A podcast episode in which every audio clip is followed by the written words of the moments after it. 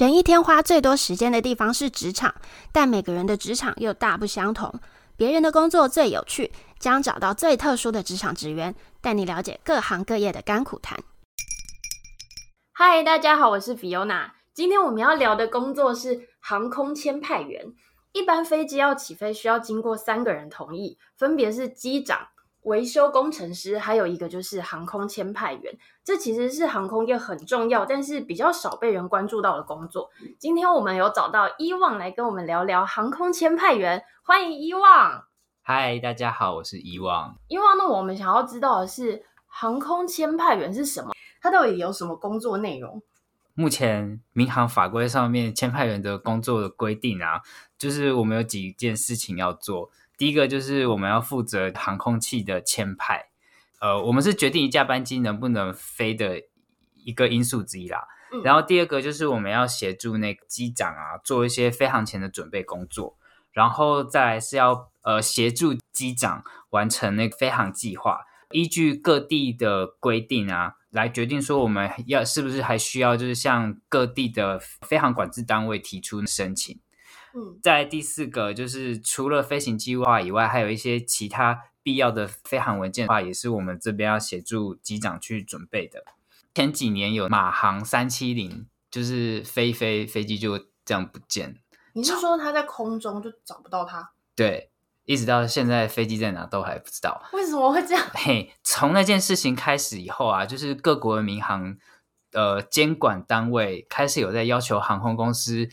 要建立可以追踪自己公司飞机的那个能力，就是掌握。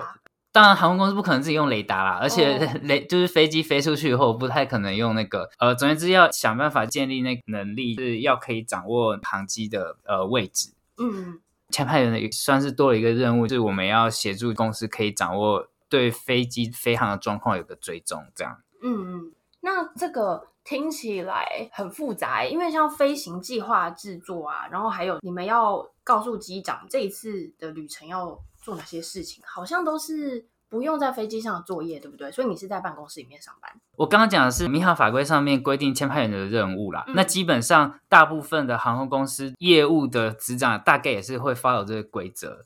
但是，其实以国际法规来说啊，一架飞机的整个准备工作有很多，其实都是算是签派工作的内容之一。可能要看航空公司的规模的大小。对，那有一些比较小的，可能签派员他要呃艰巨的任务又更多。这样，通常我们准备飞行计划，以我们公司来说的话，上班的时候啊，会先了解一下我们今天会负责哪些航班，知道我们要负责哪些航班以后，我们就会就民航法规有规定，就是除了起飞站、目的站，呃，还要有一个备降场站，就是如果今天 in case 到了目的地，因为什么原因不能落地的时候，他要转降到那个场站。就是起飞之前一定要有要决定三个场站，哦、基本上起飞这一目的地已经就是定案了嘛，所以有了这三个场站以后呢，我们会先去了解一下这三个场站它的天气资讯、预报天气跟当下的天气。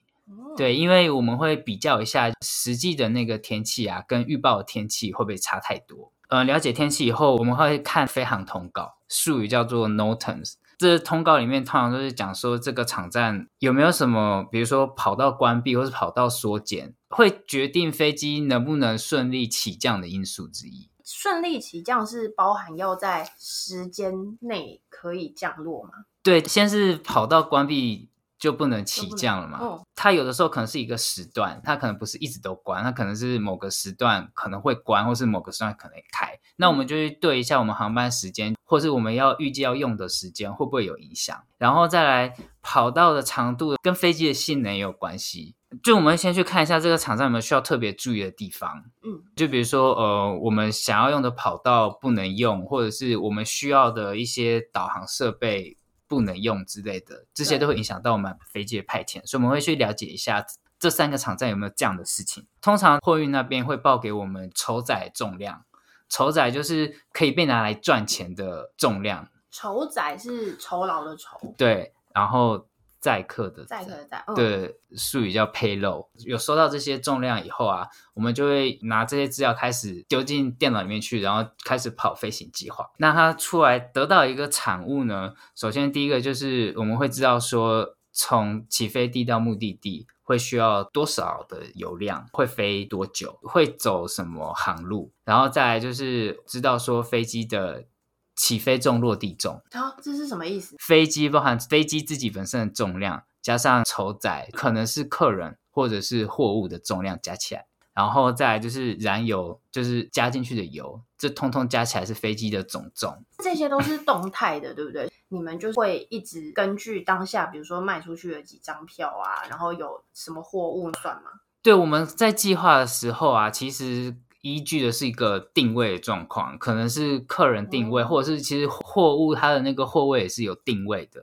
就像客人买机票，货物其实也是有货物用的机票。做计划当下是我们看的是一个预报的重，当然很长，有的时候就是飞机实际的起飞重量跟我们的计划是会有差异的。公司会定一个 tolerance，就是有一个空间在。超过这个忍受的话，我们就必须要重新做一份计划。做出来以后，我们会先确认航班的资料是对的，因为每一架飞机会有一个自己的编号。我们会检查说那个计划用的那个飞机是对的，确定说这些油量呃有符合法规上面的一些要求。呃，法规上面有规定，飞机要起飞的时候要满足一些。基本的油量，我们会确定说这些该带的油都有都有满足。再来就是我刚刚说的那些，比如说起飞重、落地重啊，飞机的性能是 OK 的。这个性能的部分啊，除了飞机本身能不能承受那个重量以外，再来就是这个这些重量是不是真的可以在一条跑道上面起飞或是降落。航路我们也会去检查说它有没有飞过一些，比如说有飞航通告说不能飞越的地方。航路上面，它会不会穿过一些已经预报就是会有乱流的地方啊，或者是一些特别的天气，比如说像呃现在夏天要到了，开始会有台风，有没有穿过类似像火山灰之类的，就是异常天气的状况的一些地方？Oh. 那我们检视下来这些都没问题以后呢，签派员就会去签放航班，就是这个计划类似，我们就会把它送出去，机务那边他就会收到油量，那他就会用这个计划上的油量去帮飞机加油。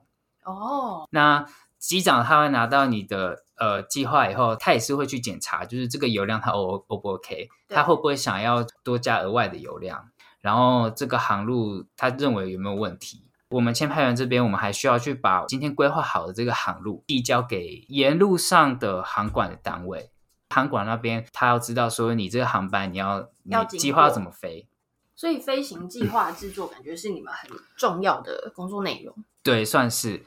我们计划放出去以后啊，就是等飞机起飞。那在这之前，就是像你刚刚提的，比如说最后实际可能上的客人有多收客人，或是多收货物，重量要是有超过我们的一个 tolerance 的话，我们就要去看说我们计划这边需不需要调整。常需要调整吗？会不会觉得很烦？哈，又要重做。有的时候 的确是会，呃，可我我们真的比较怕的是说油不够。哦，oh. 对，所以通常我们真的会比较 care 是重量有没有增加太多。今天真的是，比如说客人实际没有来那么多，或是货可能有人赶不上，对我们来说就是是压力是比较小的。对，对，那我们比较怕的是重量最后增加的部分，因为有的时候不是说除了油不够是个问题外，还有再来就是飞机太重，它可能起飞跑道其实不够。你是说不够长度？对，长度可能不够。Oh. 就是性能这个部分，我们也也要也是要再检查一次。计划我们做完以后啊，再来就是飞机实际在执行的时候，航空公司要有可以追踪自己飞机的能能力，所以我们就会开始去呃 watch 说我们的航班是不是真的有照着我们的计划在执行。我们会 care 它的时间，它预计到的时间它有没有到？对，因为我们其实航路上面是有好多个检查点组合起来的。所以，我们其实会去检查说，每个检查点它是不是在它该到的时间到，然后或者是飞机有没有飞偏离它原本计划的路径。嗯、那我们有的时候啊，也要去厘清说这个偏航是什么原因，也许是为了躲航路中的天气，或者是航管的因素之类的。也是要随时一直掌握有没有新出的一些飞航通告。就本来起飞之前航路是 OK 的，但是你已经飞在一半，然后突然间出了通告说这个航路关。哦，也是有可能。对，如果有，或者是有可能就是像目的地站，像之前九一一的时候，飞机撞进大楼以后，美国把整个领空都关了。哦。所以如果是类似这样的事情发生，那我们也要把这样的讯息 pass 给已经在天上的组员。再来就是要协助组员处理这些应变的状况，看是说是要回航还是转降到沿路其他的机场。这种超紧张的耶。呃，以九一是这样来说好了，如果你飞机刚起飞，那你到美国还是十几个小时以后的事，所以你理论上还是有一还是有充足的时间应变。那比较怕的是，你可能已经都在人家家门口了，然后人家突然就跟你讲说你不能来，这种是比较 是比较紧急的。你们是跟着那个飞机排班制的吗？还是朝九晚五？看公司的特性。有些公司就是二十四小时运作的话，签派员的排班就是三班制，就二十四小时会有人啊。比如说你负责这几架班机，你从头到尾都会。哦，我们会有交接，因为比如说我可能今天我有负责到要坐那个台北去美国的航班，那一次飞可能要飞个十二小时，嗯，而且我们不是说起飞前十分钟才做计划，这一份计划通常可能是起飞前。两个小时算有点晚了，通常是三到四个小时前就会开始准备，嗯，所以不太可能说我们台北到美国航班，我们从起飞之前的计划就开始执行，通常不太可能，我们的工时会这么长，我们其实是会有一个交接。哦，所以你们也是八小时，但是你们就二十四小时要排班。嗯，刚刚有提到需要去跑很多流程，比如说我要降落啊，或者是我要经过这个领空那些那些文件也都是你们要去准备的嘛？飞机起飞之前需要的文件，除了飞行计划以外，通常组员还会要有装载平衡表，这也是要看公司啊。有一些公司会把这认为是签派在负责的，但是我们台湾主要航空公司来说，这个装载平衡的话是由装载部门的人来负责。那我们签派员主要是在负责飞行计划这部分。可以了。这些计划的制作是不是全英文啊？对，这些都是要用英文。各个国家的人都要看，是这样吗？应该是说台湾没有在做自己的系统。如果台湾有开发自己系统的话，可能可以刻字化个中文。但是因为我们用的都是国外的东西，比如说我们看一些飞航通告，它其实发的也都是用英文。甚至我们看的场站的天气预报。对，跟天气观测资料这些全部都是都是用英文在发的。嗯，这就是这个工作的第一个门槛，就是全英文，只要看得懂。对啊，而且他这是不是有一些航空知识之后才会来当前派员呢？啊？我们同事的背景五花八门啦，进来到你上任之前，还是会经过一个训练的过程，那个时候才会开始累积一些专业的知识。那他需要考试吗？每个公司招人有自己的标准，签派人要实际可以上线的话，还有一个必要的条件就是必须要取得民航局的执照。嗯。台湾的制度来说啊，整个航空业有四种人需要拿到执照才可以，拿到民航局发的证照才可以工作。第一个当然就是飞行员嘛，第二个是维修工程师，负责签放机务状况的，第三个是空中交通管制员。这是什么？就是航管啦，航管实际在负责带飞机的那个人，他也是要有民航局的证照。带飞机的那个人就是管制飞机，他的角色像是空中的交通警察，他是可以下令飞机要怎么样飞之类的。可能外界的认知就是塔台里面那个，对，他们也是要拿证照的。嗯。第四个就是我们前派员，对，这是民航局现在有在发的四种职业的证照。有想要当签派员，他就是去准备这个考试。台湾来说，你要拿台湾签派员执照的话，其实是要有工作经历的，是航空的工作经历。对，通常都是是先以类似实习签派员的角色进来了，然后有完成航空公司的那些训练，跟你有累积到工作经历以后，再去考。对，公司才会帮你去报名签派员考试。哦，那你自己成为签派员也是这样，对不对？加入航空公司。对啊。然后培训多久才能考？我那个时候，这整个训练是为期大概一年。一整年哦，重点是我们要累积那个工作经历的时数啦。哦，他规定的时数是多久啊？你还记得吗？我现在有点忘记了。有没有人没考过啊？通常航空公司结局就是会会把你弄到考上啦，他有个补考的机会啊。哦，像我们总共啊，我记得签派员的话要考七科，民航局的那个学科有七科。对，我记得学科的部分啊，好像有十次的机会。可以考十次，但是七科都要过。对，我记得是这样。它有一个期限，就是类似你可能是一年还是两年之内要考完。的确是有有同事是有那种补考的经验啦。然后学科的部分，你考完以后啊，还要再考个数科，就是口试。两个都过了就是过了，然后你就可以成为签派员。对，因为我知道你原本就是一个航空迷，这是你心中很梦想的工作吧？老实说，当然最梦想是飞行员啦。可是就跟计划需要有备降站一样，就是主要目的到不了时候，主要走个替代的替代的道路。对对对，对、哦。那你加入这个航空的工作之后，你有没有觉得就是印象最深刻或者是很有趣的一些经验？呃，我有遇过，就是飞机都已经飞在太平洋中间了，其实也是因为 COVID nineteen 关系，哦，可能美国那时候就是刚开始失控。可能航管人员确诊数也太高，所以他可能一有确诊，他就会把整个空管中心关闭，做一些消毒之类的。消毒可能都要维持个四五个小时，或者是很长的时间。而且那个时候刚开始发生，他其实是不会预告你的，有点类似感觉他突然间觉得他需要关的时候，他就关了。哦，对。但是我那时候其实是已经有飞机飞在太平洋的中间了，他的预计到的时间真的就是。没有航管的时间，可是因为台北那个时候只有一条跑道在运作，半夜的时候会关跑道维修，就变成半夜会有一段时间是台北不能落地这样。那时候我记得我好像有算了一下，为了要配合美国厂在那边开放的时间回来的话，会变成他在那边起飞没问题了，可是回到台湾以后变成没有跑道落地这样。对，哇，所以后来就是。那个时候就一直不断的在跟美国那边的航管联络，然后协调，最后讨论出一个方案：飞机只要在某个时间点到某一个点的话，他们就会继续想办法把它带进去。航管可能先引导到他隔壁的管区，类似用邻近的航管提供服务，然后最后再带到机场去，就类似请隔壁邻居帮忙这样。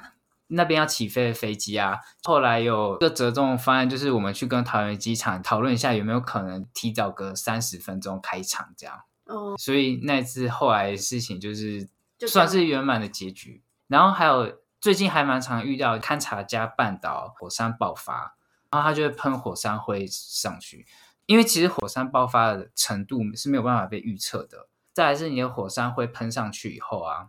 因为你不知道后面的火山或它的活动会不会持续，所以预报它的准确度其实不太高。最近有遇到一个 case，飞机起飞之前的预测啊，火山灰的扩散范围可能不会影响到航路，但是实际上飞机差不多快到了那时候，它的那个扩散范围比它一开始报的还大。所以像这种状况，就是机长会回报，然后你们就要马上帮他计算做嘛。有两种可能，一个是机长他自己知道。然后还有一个，我们签派员在 FlyWatch 的时候发现可能会影响到航路的时候，我们就会开始跟机长讨论。因为飞机已经在天上了，它的油量就是那些。你如果要多绕路的话，就变成多耗油。法规有规定，就是飞机落地的时候的油量不能低于某一个程度。所以我们要确定说它落地以后油量是够的，所以就变成必须想办法去找出一条路是可以躲开那个火山灰的区域，耗油还又是可以控制的范围。哦，对，这个也好难哦。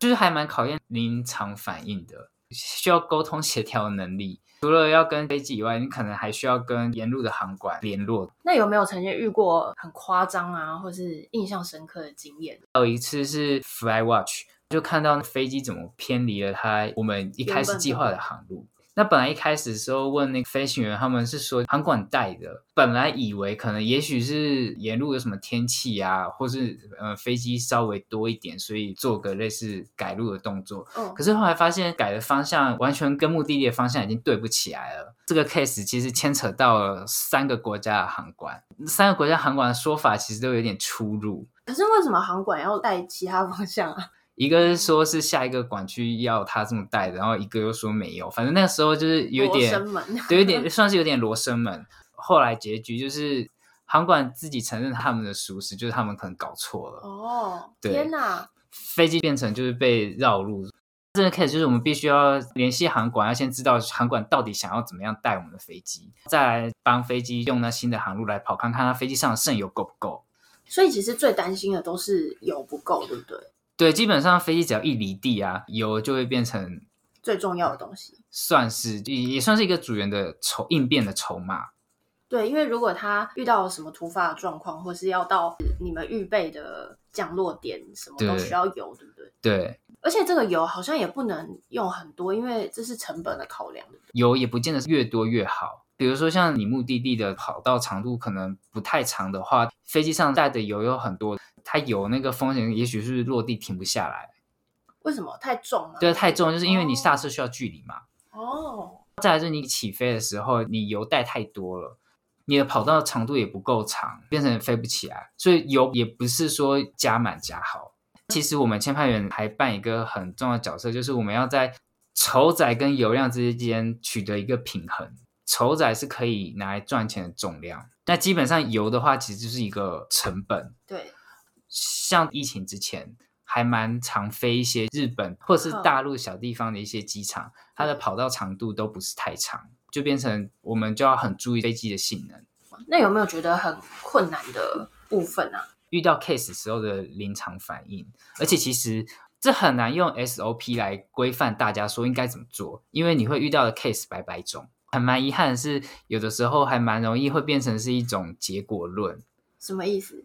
就是用结果来判断处理的好不好。可是其实，在当下的时候，签派员是人，我没办法用上帝视角就知道说他事后的发展会怎么样。我们只就当下我们所感知到的一些状况来做判断。嗯，对，每次看到有这种突发状况的时候，你其实是已经可以冷静处理了，心脏越来越大颗，还是每次都还是会很紧张啊？也许不会到说真的表现出来很慌，可是其实的确还是会有一点慌。当下你会想说，这样做真的是好的吗？还是应该要怎么样换另外一个方案之类的？遇到突发状况的时候，你们就完全的决定权，还是你们可以问？机长是 always 有最终决定的权利。哦，对，所以我们签派员可能只是提供个方案给他说，怎么样解决好不好？以我们公司的 policy 好了，其实是机长跟签派员共同负责。也是，因为机长是当下需要执行的。因为机长他那时候已经在天上了，他所有的资讯来源其实就来自我们，算是一个彼此互相吧。前面有讲到说，有一台飞机飞到一半就真的就消失不见，这种你们不会很想要知道它有可能去了哪里？像之前那个一样，又是马航，他们说飞在乌俄边境的时候被飞弹打下来，这个我们也觉得很夸张啊。这个很可怕哎、欸。对，就是被流弹波及，对不对？哎，他好像不是，是吗？他不算是被流弹波及，他是真的被军方以为是，以为是敌机。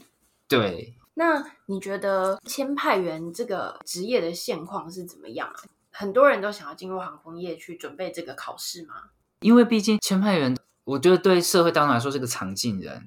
所以说，除非也许是你真的是很空明，或者是你真的对这个产业已经有做过研究，你对这个产业的了解够深入，可能才会意识到有签派员的存在。不然，其实很多时候管道之前是去考类似像机场的运务，可能只是备取。正好我们单位又有人力需求，去问他说，那有没有意愿来试看看这样？哦，对，所以其实很多是误打误撞进来的。呃，我相信很多人是。一般航空公司是怎么招募人才的？你们是开在你们的官网上职缺的内容吗？如果我们公司今天有对外招募的计划的话，嗯，他会在官网公布。呃，有些公司可能他跟一零四有合作的话，在一零四上面也也可以看到他的职缺。嗯，对。但是我觉得以台湾现在有三大，那有一大它是好像是他有跟一零四。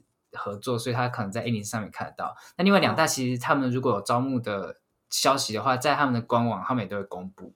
前面有提到签派员是有时候他会开缺，或者是他会问一些备取，就是我们这边有缺额，要不要来？还有一个是算是我们公司调节人力的做法，比如说之前客运量比较没那么大的时候，我们虽然疫情之中哦，客人没那么多，可是我们货运量增加了，哦、所以货运部门或是装载部门他们比较需要人力。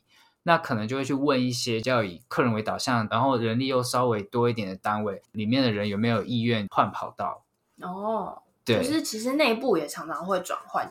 如果说景气比较 不好的时候，单位又有人力需求的话，会先考虑有没有可能从公司内部里征人。嗯，对。那假设说真的就是可能反应不太热烈，可能就会外招这样。嗯，所以如果有想要做签派员，或是对这个工作有兴趣的人，先注意航空公司的招募，然后看有没有签派员的缺，或者是你也可以先进入航空公司，再看看有没有缺的机会。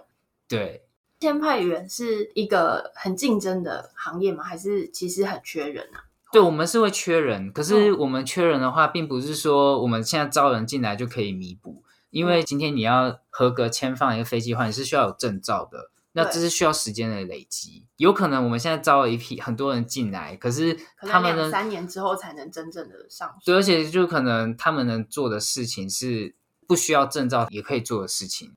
我刚刚听起来，比如说飞行计划的制定啊，然后突发状况，然后你们要跟飞行员讨论接下来要怎么处理等等，是不是都是很单独作业的模式啊？可以说对，可以说不对，因为其实还蛮多时候也是需要一些外单位的协助，应该要看遇到的 case 的状况。对，也许像客人生病。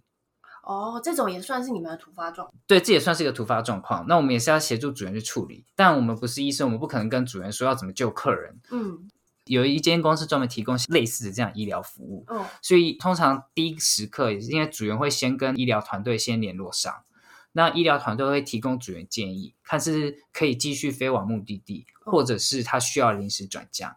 如果需要临时转降，组员第一个时间就会联络我们。对。那我们就会开始去帮他协调，有油的考量啊，然后降落点啊什么。对对，降落点就是我们有没有那个资源可以去做执行转嫁这件事情。哦。对，那如果说是继续前往目的地好了，那我们可能也是要协助去联络对战，就是说呃这架飞机的状况，那它可能落地以后需要提供一些医疗服务，其实还是需要一个团队合作啦。嗯嗯，对。那你觉得什么样子特质的人会很适合加入这个职业啊？我其实觉得好像还蛮需要逻辑条理分明的人。当下你可能会需要处理很多 case，所以说你可能自己要先安排出个轻重缓急来。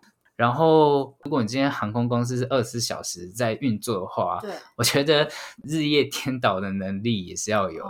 像我们很多同事其实就觉得上大夜还蛮辛苦的。哦，对，然后我还觉得你要愿意去接受一些新事物，因为随着科技的进步，哦，所以。有些事情会改变，比如说有了新的科技，比如像像现在有一些 GPS 啊，我们运作的模式会跟着有一些改变，所以也是需要一直提升新的技能，也需要去累积一些新的知识。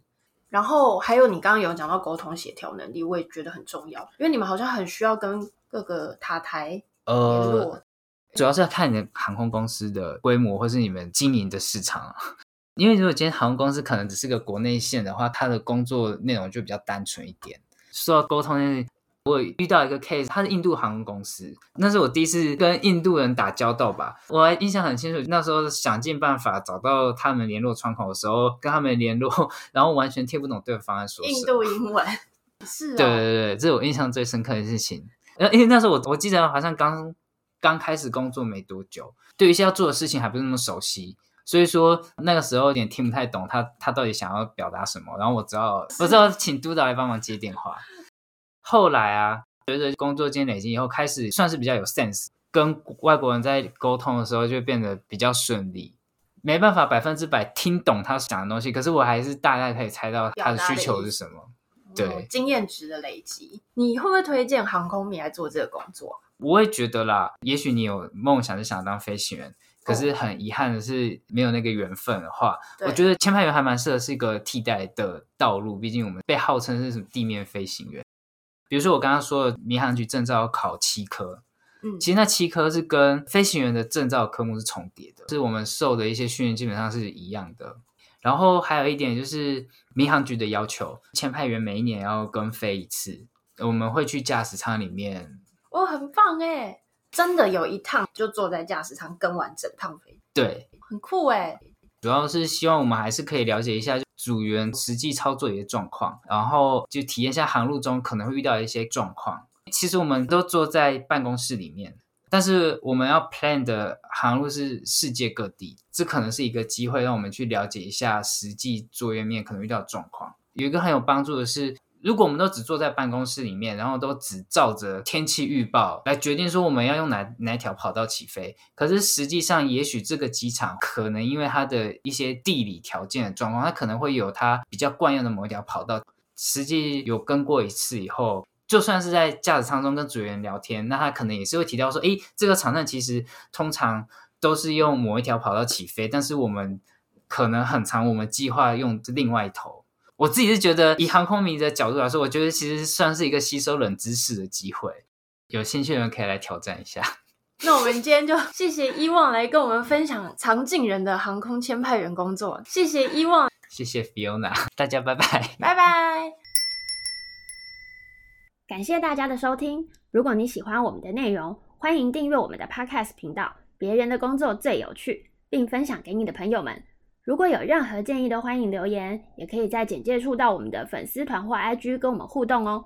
非常期待大家的回复，拜拜。